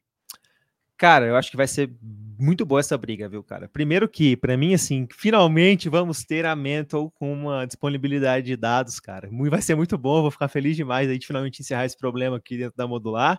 Mas eu tô muito bullish, cara. Eu acho que é, a, a, assim, camadas de disponibilidade de dados vão ser aí uma grande próxima narrativa. Eu estou muito bullish aí na Celeste. Talvez eles ainda estão num early stage ali, mas eu acho que a EigenDA não vai ficar para trás, não, viu, cara? A gente sabe que a EigenLayer está se mostrando aí um monstrinho e um monstrinho que nem começou a traçar os seus primeiros passos ainda no ecossistema, eu diria. A Celeste já está sendo um sucesso, talvez a EigenLayer seja ainda mais. Por quê? Porque a EigenLayer ainda não tem todo esse hype assim de disponibilidade de dados que a Celeste já tem. Então, tô animado, acredito que ano que vem, cara, talvez seja um dos nomes que a gente mais vai falar aqui na Modular, seja a EigenLayer, tanto pelo EigenDA, mas também, é claro, pelo restaking lá na EigenLayer, protocolo mesmo. Eu acho que com o lançamento da Eigen, EigenDA, a briga vai ficar mais acirrada, as taxas tendem a ir para zero. Eu acho que esse produto de disponibilidade de dados vai se tornar mais uma commodity, onde todo mundo meio que oferece produtos similares. O diferencial, na minha opinião, da EigenDA é, primeiro que ela não oferece consensos igual a, a Celeste, mas também porque eles são bastante alinhados com a Ethereum. Se você olhar, comparar Celeste com a EigenDA, você vai falar, pô, a EigenDA usa o, o, o Ether em stake, então tem uma, uma segurança econômica muito maior do que a Celeste. Então talvez isso vai ser o diferencial, mas acho que no final de tudo, né, para um roll-up, escolher ah, qual disponibilidade de dados eu vou usar. Tem a NIR também, que, que anunciou aí integração com a, com a Layer, mas eu acho que vai ser custo, vai ser o qual vai ser mais barato, né? Algumas. E outros vão escolher, não, essa aqui tem uma segurança econômica maior, eu vou optar por essa. Então, eu vejo, a minha opinião, eu acho que a IGNDA ainda vai se destacar melhor do que a Celestia para o médio e longo prazo aí, principalmente para o ano que vem. Curi. Boa. Estamos animados. Esse aqui é o cara, o Ryan White ali do ex-Polygon e agora Optimism. E a galera da, da comunidade da Ethereum ficou extremamente animada com, com a entrada desse cara na Optimism, porque vai revolucionar o, o, a Optimism como um todo, vai chacoalhar ali o, a Super Chain. Enfim, eles anunciaram ali, deram um welcome para Lisk HQ, que é Lisk Blockchain. Então, uma blockchain escrita em JavaScript. Então, JavaScript meets blockchain o que é de fato interessante para quem é dev, né? Acho que não sei se tem outra blockchain escrita em Java, mas aí eles estão adotando agora o Stack. Então aqui já fica a pergunta para o Curi, o que, que a gente pode esperar da Optimism, que é uma das chains que eu estou mais animado aí em todas, é a Optimism. O que, que a gente pode esperar da Optimism, Curi? Cara, grandes coisas. Eu tô muito animado também porque eles vão construir para o próximo ano. Eu tô acompanhando, igual a gente já tá falando aqui, não é de hoje, bastante isso. E o Ryan, cara, é um gigante mesmo. Ele chegou mostrando serviço, atacou vários projetos lá no próprio Twitter. Ele tem uma influência muito grande, como você mesmo mencionou aí, Guelph. E acredito que isso vai se continuar daqui para frente, viu, velho? Ele, o Ryan em si, acredito que vai ser o que a, que a Polygon tem de BizDev. Talvez o Ryan carregue isso ali dentro da Optimus. Ele com certeza vai conseguir fazer isso, porque ele vem no passado aí de Web 2, talvez até do YouTube, se eu não estou enganado. Um gigante mesmo. E, cara, eu acredito que a gente vai ver as primeiras as primeiras formas da Superchain se formando, inclusive a Altimin soltou hoje, hoje mesmo, terça-feira, dia 19, um artigo sobre a, o futuro da Superchain, não consegui ainda ler ele todo, estava até com ele aberto aqui para dar uma olhada, mas parece que os planos são de que ano que vem a gente já vai ter alguma coisa aí para a gente ver, cara. Tô muito animado. Se eles conseguirem realmente trazer essa interoperabilidade e liquidez, vai ser um gigante, cara. Imagina isso Pô, a gente tem a Base e a Optimus, que são duas das três, ou duas das quatro maiores Layer 2 que a gente tem hoje. Imagina elas duas se juntando e vários outros projetos aí também estão utilizando o OpenStack, também podendo ter a escolha de se juntar a esse ecossistema. Vai ser um gigante, Guelph. O Ai falou assim que eu sou hodler de OP por conta da modular. Boa. Cody, Mode, Mode Cooperative Game Theory Part 1. Então a Mode anunciou aí a testnet, a galera tá fazendo competição lá de Degen, né? Não sei, eu esqueci o nome, Degen é, Competition. E assim, enfim, o que esperar da Mode aí, Corey? Boa, mais um projeto utilizando o OpenStack. Bom, olha, eu estou bastante, bastante interessado também em ver como que esse mecanismo de incentivo deles vai funcionar. Hoje, para quem não sabe, a Mode tem alguns a Mold é como se fosse uma Blast aí, ela tem alguns mecanismos de incentivo, só que ela já existe, já funciona. Então a rede já não está em desenvolvimento ainda. E aí, o que, que eu acho mais interessante? Eles têm essa proposta de dividir receitas para que a gente tenha uma, uma, uma igualdade ali em receita da rede com, com relação ao uso do protocolo. Ou seja, você criou um protocolo novo da Mode, você vai ganhar receitas de, do que passar por aquele contrato. Você criou uma coleção de NFT, você vai ganhar receitas ali que forem pagas nas taxas quando a galera mintar esse contrato. Eu acho que isso pode ser muito interessante, pode ser uma adoção legal. Claro que não é tão atrativo como um airdrop, então vai depender muito de como eles vão vender isso, mas se for feito de uma forma boa, bem estruturada, acredito que eles podam, possam, podam eles vão ter um sucesso bastante interessante, ainda mais se eles se realmente se alinharem aí ao Pistec e a Superchain, como eles já falaram que pretendem fazer. Se a gente vê tudo isso se unindo aí, essa Superchain vai ficando cada vez mais poderosa, e ainda que os mecanismos não estejam todos alinhados, o efeito de rede vai pegando tração e um vai ajudando o outro, né, Goff? É isso aí, é isso aí. Eu tô, eu tô animado com a Moj, cara. É um experimento diferente. A Canto tentou lá atrás, mas a Moj está bastante mais alinhado com, com a Optimism, tem o suporte da, da galera ali, as taxas vão ser baratas, vai ter essa interoperabilidade, enfim. Tem, tem motivos para a gente ficar de olho na Mode. Boa, Curi, ZK Sync. Então, essa notícia aqui da ZK Sync é que eles agora têm, vão, vão embraçar, vão embarcar, embracing, né, a, a, a, a Kronos, Kronos Chain, que é a chain da Crypto.com, uma chain que não é muito falada, mas acho que tem o quê? 350 milhões de dólares em TVL travado lá. é bastante coisa, se a gente for comparar aí, é uma L1 se tornando uma L2 usando o ZK Stack da ZK5, vai se tornar uma Hyperchain. Então a tese é L1s que vão chegar assim, vão bater com a cara no muro, vão ter que escolher ou a gente continua a nossa nossa corrida por ser uma L1, disputa por validadores, ou a gente se torna uma L2. Então a gente está vendo mais e mais L1s se tornando L2. A gente pode falar da Celo que fez isso, e agora aí a Cronos Chain também se tornando uma L2 na Ethereum, usando então a, a ZK-Sync, a ZK Stack, a Hyperchain. O que, que, você achou dessa notícia, Curi? E o que, que a gente pode esperar do ZK Stack, o Hyperchain, a ZK Sync como um todo? Tô bastante empolgado para ver aí as Hyperchains funcionando, viu, Guelph? O ecossistema da ZK Sync, por mais que hoje seja marcado pelos formers de airdrop, eu acredito que ano que vem, se, claro, o mercado se estruturar, continuar crescendo, a gente pode ver finalmente a rede aí criando cada vez mais utilidades, trazendo protocolos realmente com produtos que façam sentido para os usuários. E, pô, uma parceria como essa aí com a Cronos pode ser um catalisador para isso, né, Guelph? Hyperchains podem se tornar realidade e se o que o Alex, o cofundador da Mary Labs, falar for verdade, tiver falando, for verdade, as hyperbreeds vão ser algo bastante interessante que eu quero ver acontecer, viu, Guelph? Imagina a gente tra transformar liquidez assim, de uma forma muito fácil entre diferentes redes aí. Claro que eu não estou falando que breed é difícil, mas de uma forma pelo menos um pouco mais segura ali, né? Hyperbridges, eu acho que vai ser a interoperabilidade da ZK Sync, que vai conectar ali as chains sem precisar mesmo de fazer bridge uma, uma com as outras. Curi, é, e o airdrop da ZK Sync? Vem o ano que vem? O que, que você acha? O que, que o chat acha? O que, que vocês acham, é galera? Vem o ano que vem? Deixa aí suas previsões aí. ZK Sync token. Vem o ano que vem ou vai vir só em 2025? Olha, Guelph, vou, vou, vou mandar real aqui, hein? Vem ano que vem. Vem ano que vem, mas vem lá para final do ano que vem, cara. É, e aí por quê? pô, eles. Vamos pensar aqui, fazer um, exercício de, de, história, né? A ZK-Sync lançou lá no If Denver, então eles não vão lançar um token com menos de um ano. Não faz sentido para eles fazerem isso na minha cabeça hoje. Eu acredito que eles ainda vão lançar algumas campanhas aí nessa virada de ano, talvez, para eliminar bot, para eliminar Sibyl, que tem muito Sibyl mesmo dentro da ZK-Sync. Eu não sei se vocês lembram, mas a gente já falou isso aqui antes. Se você faz aí mais de duas ou três transações, movimenta mais de 5 dólares, 10 dólares na ZK-Sync, já estava na frente aí alguns meses atrás do que mais que 80% das carteiras. Então, eles vão ter que filtrar um pouco isso, mas eu acho que esse token vem aí até o final do próximo ano, Guelph. Sinceramente, vai ser um bom momento aí. E lembrando que uma coisa também interessante da gente falar, é importante os protocolos lançarem token ano que vem, por quê? Porque normalmente, quando a gente fala de VCs, os VCs têm um ano, ali, um ano ali, desde o lançamento do token, que o token fica travado para eles poderem vender.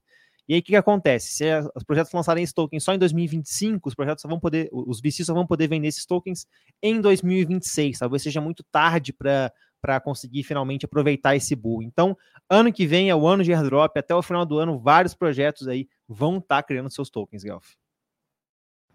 Boa, Curi. Só, só um minutinho aqui. Peraí. Vai, deixa eu colocar essa comigo. notícia aqui, ó, que é, que é bullish também, que é, é o JP Morgan falou Boa. que o Ethereum vai performar melhor que o Bitcoin. Pera aí, só um minutinho. Boa.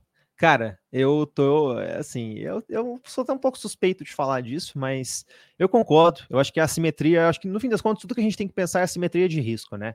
É, tava até conversando sobre isso hoje mais cedo. O mercado cripto em si funciona como, como funciona com uma assimetria de risco, né? A gente tem que sempre pensar se o risco que a gente tem colocando nosso dinheiro, colocando nosso capital em algum protocolo, em algum token, faz sentido. Por que o risco é importante? Por que, entender a simetria de risco é importante? Porque muitas vezes a gente vai estar interagindo com protocolos aí que vai ter um risco muito alto, mas que, às vezes, a possibilidade de ter um retorno mais alto ainda vai ser mais atrativa. Quando a gente fala de Bitcoin, quando a gente fala de Ethereum, eu acho que são ativos bastante interessantes da gente ter. Eu tenho os dois, o Guelph também deve ter, mas a simetria que eu vejo na Ethereum é maior do que a do Bitcoin, pelo menos para esse ciclo, viu? Talvez isso pode mudar mais para frente, ainda mais com esse ecossistema todo de DeFi, Ordinals, Inscriptions dentro do Bitcoin, mas pelo menos aí para os próximos dois ou três anos, acho que a, a Ethereum está muito na frente quando a gente fala de entregar produto, de ter um ecossistema, de ter uma comunidade, e até como a gente acabou de falar aqui, de ter rede de segunda camada aí funcionando quase sete vezes o que a Ethereum processa.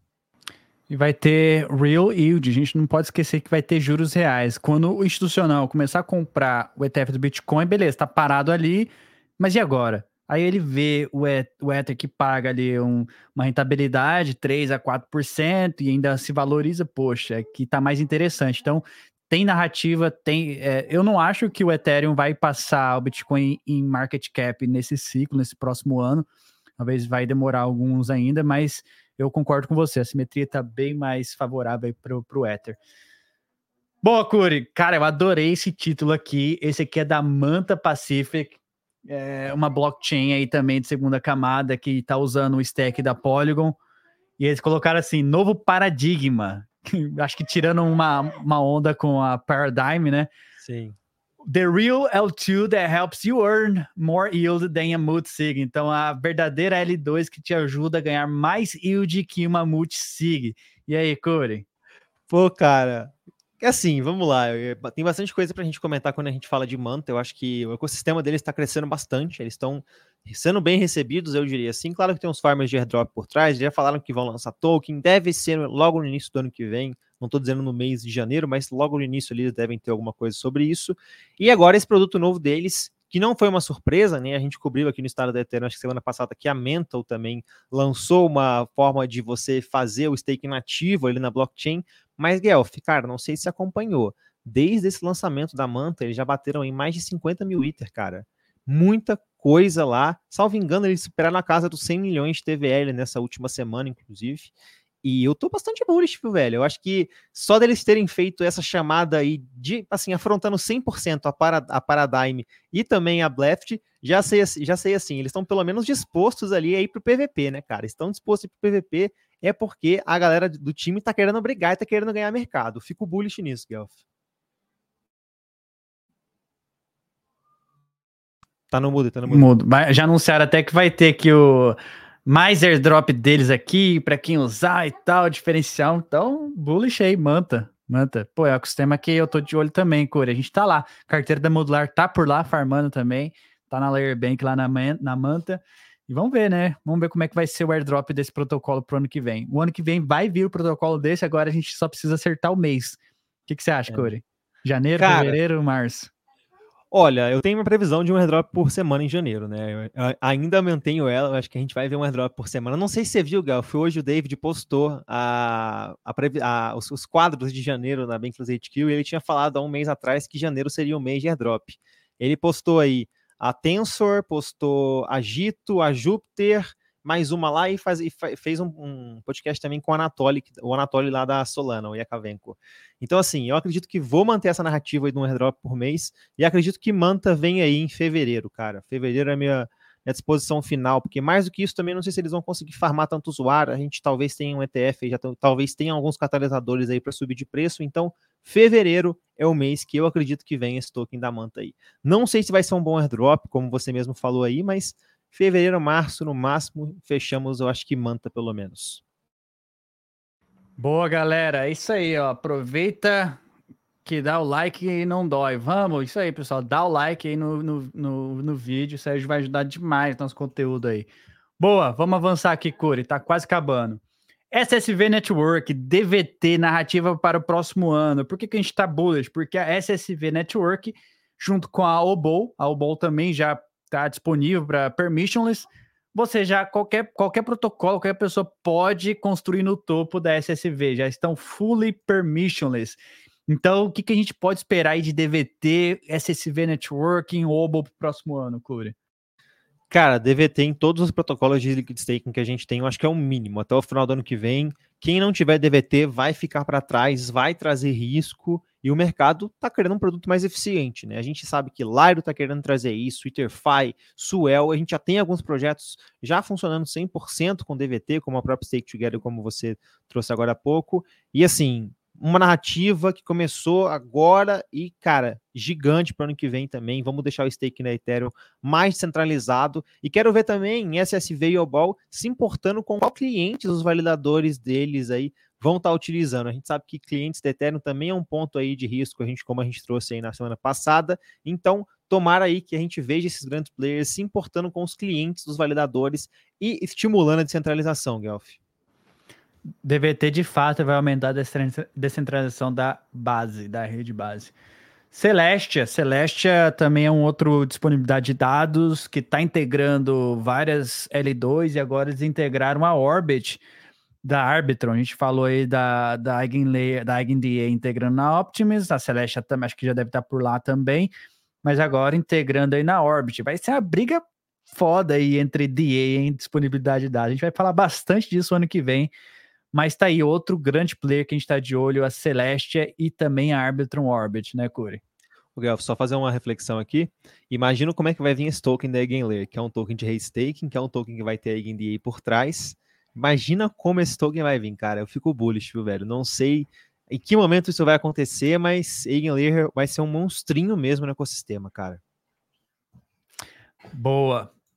Eclipse, Eclipse. Minha previsão é que a Eclipse Mainnet aconteça o ano que vem e aqui com certeza vai ter bastante adoção. Acho que vários protocolos hoje na Solana vão deployar na Eclipse e eles estão aqui proclamando, proclamando que eles são a Ethereum, a L2 mais rápida da Ethereum. E de fato, eles optaram por usar a SVM, que é a máquina virtual da Solana. Hoje tem algumas pessoas que dizem que é melhor do que a EVM eu tenho ali as minhas dúvidas, não, não estudei muito a fundo, mas de fato a Solana, a máquina virtual da Solana é muito rápida, a rede é muito rápida, usa é, é, local, local fee market, então mercado de taxa local, que mais? Paralelização. Então, assim, bastante interessante. E o que, que a Eclipse vai fazer diferente? Eles vão usar Celestia como disponibilidade de dados, então o custo para transacionar vai ser baixo, a gente já sabe disso. SVM da Solana vai ser rápido como a Solana e vai ter compatibilidade para qualquer protocolo escrito em Rust, deploy aqui também. Vão usar Ether como a moeda da, do protocolo. Então, e, e, o settlement também vai ser feito na Ethereum. Então, o Ether vai se beneficiar bastante, o ativo Ether, porque vai ter demanda para estar tá utilizando a rede. Então, a gente vai ter uma combinação aí das duas máquinas virtuais, tanto o Ether é, quanto a Solana, e aí, pô, promete bastante a Eclipse, Curi. Boa, a gente vai ver os protocolos tudo da Solana migrando para Eclipse e vendo os usuários da Ethereum querendo utilizar esse protocolo. Então vai ser engraçado demais, cara. Eu também estou animado, estou bullish para ver essa modularização funcionando na prática também. E com certeza vai ser um projeto aí que vai trazer movimentos para o ano que vem, cara. Arrisco dizer talvez, Guelph, até que seja um dos grandes projetos para o ano que vem. É, a gente já sabe que a Eclipse não não, assim, teve uma atração esse ano, talvez ganhou uma repercussão esse ano, mas ano que vem ela tem um capa uma capacidade de trazer, acho que é isso em uma escala ainda maior para ela mesmo, né? Maravilha, cara. Eu tô animado também aqui. Eles estão prometendo pô, bastante TPS, velocidade e tal, enfim. Mas bacana demais ver a Eclipse construindo usando várias ferramentas. Eles usam a Neon também para conectar com o Solano, enfim. Sim. Tem boa. bastante coisa interessante. Boa, coisa. Vamos avançar aqui. Immutable, a gente falou bastante da Immutable, outro grande player, na minha opinião, vai ser o centro de jogos ali da, dentro do ecossistema cripto, vai ser tipo o principal player de jogos. Quando a gente fala jogos, a gente vai lembrar da, da, da Immutable. Então, fizeram parceria com a Ubisoft, Illuvium, que é um jogo bastante esperado, Gods on Chain, que é um, acho que é o mais antigo ali, e, e eles anunciaram que o ano que vem deve sair mais quatro ou cinco jogos AAA lançando na Immutable. E sem contar que agora você pode transacionar de graça, o que vai fazer o onboard de milhares de gamers para dentro da Web3. E esses gamers às vezes nem vão saber que estão usando de fato a Web3. Então, bullish aí com a Immutable, Curi. Você precisa ficar menos bullish com a... Tem como ficar menos bullish com a Immutable? Pô, eu tava pensando aqui, no final das contas não tem como ficar menos bullish com a Ethereum, né, cara? Só tem coisa legal acontecendo para acontecer ano que vem. E destaque também, Guelph, na Immutable pro projeto Cursed Stone, que é um projeto BR aí também que fechou parceria com eles, um grande jogo que está sendo formado. E fico feliz de ver os BRs cada vez mais infiltrando nessas camadas da Web3 com gigantes, Guelph. Dá um shout-out aqui pro pessoal da, o João Vitor, que é da, das, das Aros, ele falou aqui mais cima da CCIP que eles implementaram por lá. Então, não sabia que, que você era das Aros, então shoutout aí para as Aros, que é outro protocolo Brazuca construindo aí é, perpétuos. Boa, Curi. Com todos os olhos no ETF de Bitcoin, né, decisão do ETF de Bitcoin que vai acontecer agora, dia 10 de janeiro, a, a resposta final, uma das respostas final, a gente pode ver aí é, o Gray, como, qual que é o primeiro? Grayscale e a ARC, ah, né? Isso, isso, isso. Mas a SC Kicks deu um chute aí no, na, nas aplicações de, de ETF de Ether, que de fato eles tinham que dar uma resposta agora, e era muito esperado já pelo mercado que a SEC ia adiar isso, mas é, a Hashdex, que é uma empresa brasileira, um fundo brasileiro, tá entre os primeiros aí, Core. Será que a gente vai ver um ETF de uma, um fundo brasileiro na Nasdaq? Vai Olha, ser engraçado isso aí, hein? Eu acho assim, pô, gigante, a Hashdex está cada vez mais uma estratégia internacional interessante. Agora, eu acho que, sinceramente, Guelph, para não causar nenhum conflito, a gente vai ver aí a SEC anunciando em dia 10 ali vários ETFs sendo aprovados e a mesma coisa com o de ITER, enrolar aí até a data final possível e depois que aprovar maio. uns três ou quatro ali junto ao mesmo tempo para não dar conflito. Porque se eles aprovarem só um, vai ter sempre problema, vai ter outras empresas falando que deu que foi a SEC que atrasou eles e tudo mais. Então, a estratégia do Gary, para mim, vai ser aprovar vários ali, falar, ó, a porteira tá aberta. Boa, Curi, deixa eu avançar aqui. 160 milhões de inscrições e contando inscriptions na Polygon. Então, o que, que aconteceu? Eu trouxe até aqui, ó, que a Arbitrum caiu, a Arbitrum caiu, não aguentou a, a, as, as inscriptions.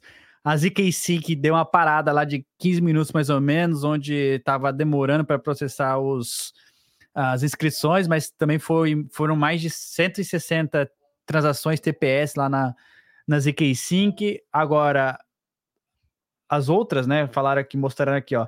Avalanche teve isso, o Gas subiu por lá, 60 milhões. Phantom, Celo, já até lançaram inscrições na Celo, na Gnosis, Arbitron One, ZK Sync, agora a Polygon tá com 161 milhões de inscrições e não caiu, tá rodando, tá liderando ali nas inscrições, Corey. O que que acontece? O que que o pessoal tá entendendo com essas inscrições? Isso aí é um grande teste de estresse para essas blockchains.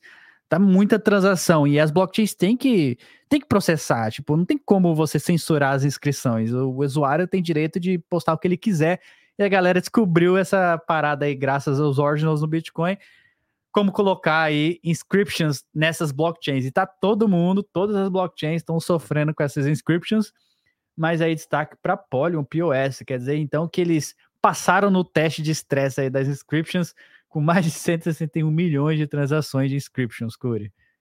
Cara, essas últimas semanas aí tem sido a festa das inscriptions, Gelf tem inscriptions em blockchain EVM, tem inscription em blockchain não EVM, tem inscription em chinês, tem inscription até na Celeste, cara. Tentei mintar inscription e atesto aqui, cara, a rede ficou fora do ar no último final de semana. Tentei processar várias transações lá durante mais de uma hora, não funcionou. E, cara, a Polygon realmente conseguiu sair bem nisso, cara. Vai ficando aí um player bastante interessante, ainda mais vendo aí eles cada vez mais caminhando ali para o Validium, que é a ideal final, e isso pode beneficiar ainda mais a rede, né, cara? Vai ser mais barato, vai ser mais rápido, vai ser mais centralizado, claro, mas essa é proposta deles mesmo. Então vejo com bons olhos. E é bom saber que a Polygon passou desse teste de estresse, porque eu vou falar para você, cara, a Avalanche estava horrível a experiência, caro demais, Celeste é caro, Arbitrum caiu, o ZK5 quase caiu, pelo menos alguém aí tá conseguindo passar nesse teste, viu, Guelph? É isso. E eu acho que a Arbitrum, um bom exemplo, eles só caíram porque eles têm apenas um sequenciador. E aí você pode imaginar, colocar aqui uma tese, poxa, quando eles descentralizarem, tiverem mais, é, mais é, é, sequenciador, esse tipo de problema não vai existir mais. E aí a, a, o ecossistema vai conseguir processar várias e várias transações. Se um falhar, sempre vai ter o outro. Então, a gente pode agora imaginar um futuro onde a gente tenha várias, vários sequenciadores nessas Layer 2 e a gente vai conseguir escalar o TPS para números não vistos antes. Então, tô animado aí com o futuro dessas chains, Corey. Foi um baita de um, de um, de um, é, um, estresse. Um, um stress, é, baita de um teste de estresse esses dias, mas valeu, valeu a pena para a gente ver a capacidade de cada chain.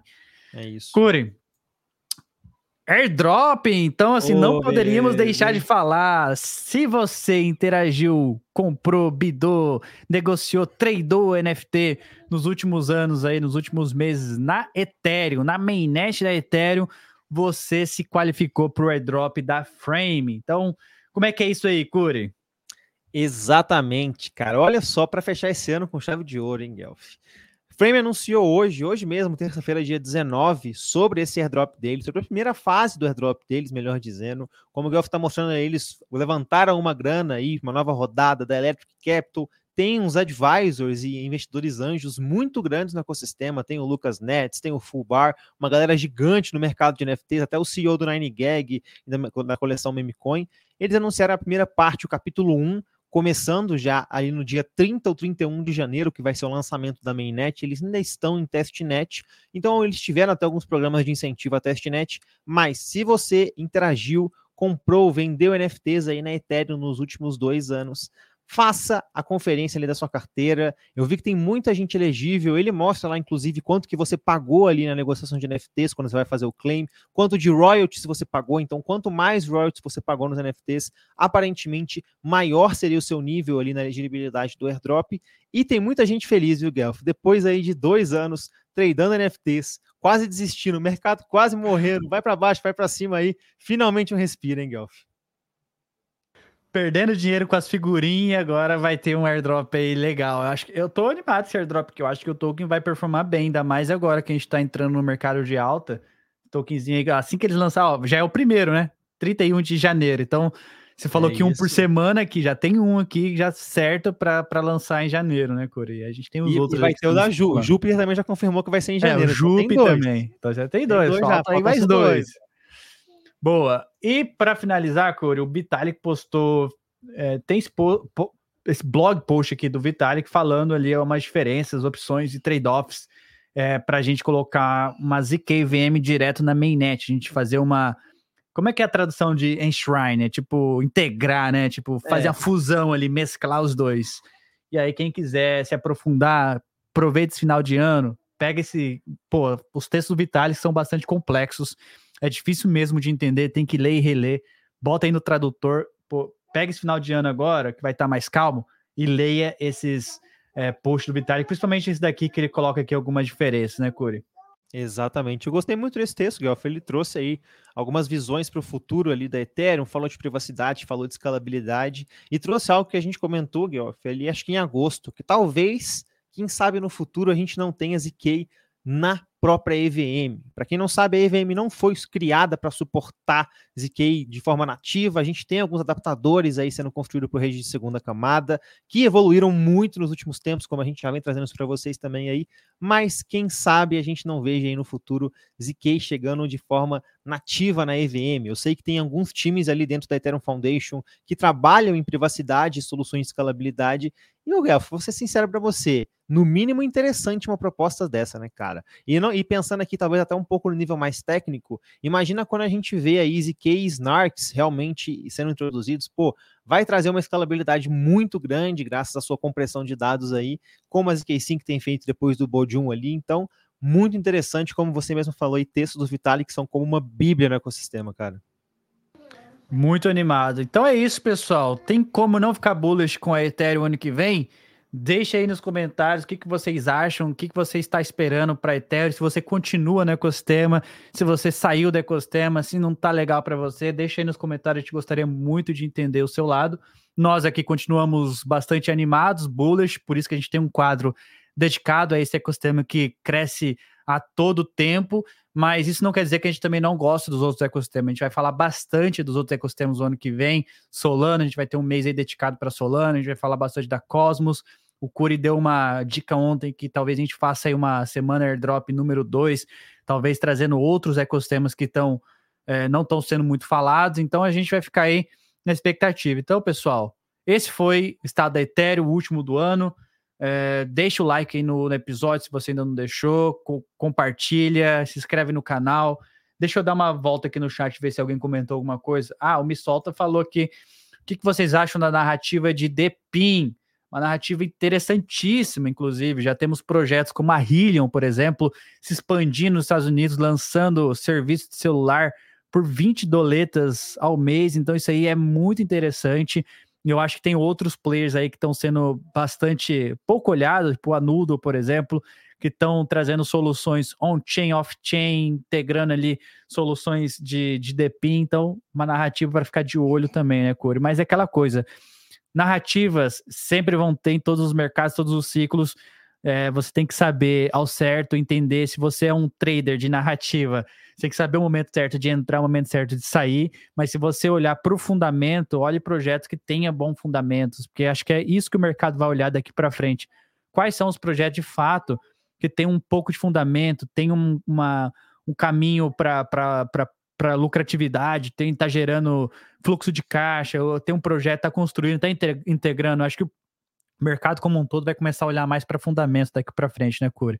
Mas, claro, tem sempre o lado especulativo ao máximo, aquele ponzinômico que sempre vai existir. Por isso que eu falo para vocês, a gente não pode ficar indo atrás, pulando de narrativa em narrativa com o seu dinheiro, porque uma, uma hora dessas aí você pode levar uma, uma lapada na cara. Então, tem que tomar cuidado, tem que separar o pouquinho que você tem ali para essas narrativas, para você degenerar e focar no que é bom, né, Curi? Focar no que é bom para o médio e longo prazo, que é isso que importa. A gente está aqui para construir um sistema para futuras gerações, um sistema que dure por muitos anos, não é uma coisa que vai durar da, da, no, da noite para o dia, algo que dure 100 mil anos aí, né, Curi? Exatamente. Só para também fazer um disclaimer aqui, a gente fez um artigo sobre Depin ali em outubro, lá na nossa newsletter. Mandei o link no chat, dá uma conferida lá, a gente falou um pouco sobre isso. Vi uma pergunta também sobre Egg Layer. Sim, Fizemos stake na Layer ontem, Guelph fez acho que na conta pessoal também, eu fiz na minha conta pessoal, aproveitamos um pouco essa oportunidade, falamos um pouco também sobre Layer ontem, inclusive é, o Guelph está até mostrando aí, e é exatamente isso, Guelph, sobre o futuro do ecossistema, eu acredito que como a gente trouxe aqui, tem muita coisa interessante acontecendo no Ethereum, né, cara? É Layer 2, é staking, é restaking, novos protocolos surgindo.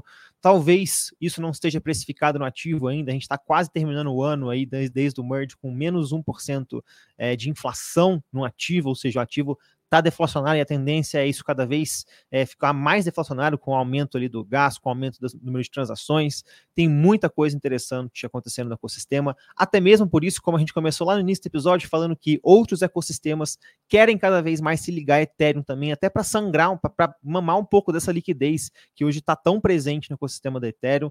Muita coisa interessante mesmo acontecendo. Eu, Guelph, vou ser muito sincero para você. Acho que ano que vem vai ser um ano brilhante, não só por ETFs, mas até mesmo mais por questões de ecossistema. Vai ter muito evento interessante, muita gente chegando por agora. A gente já tem Layer 2 aí, cara. Layer 2, ó, vamos fazer para pensar aqui. A BNB hoje tem uma rede Layer 2 construída com base no OpenStack.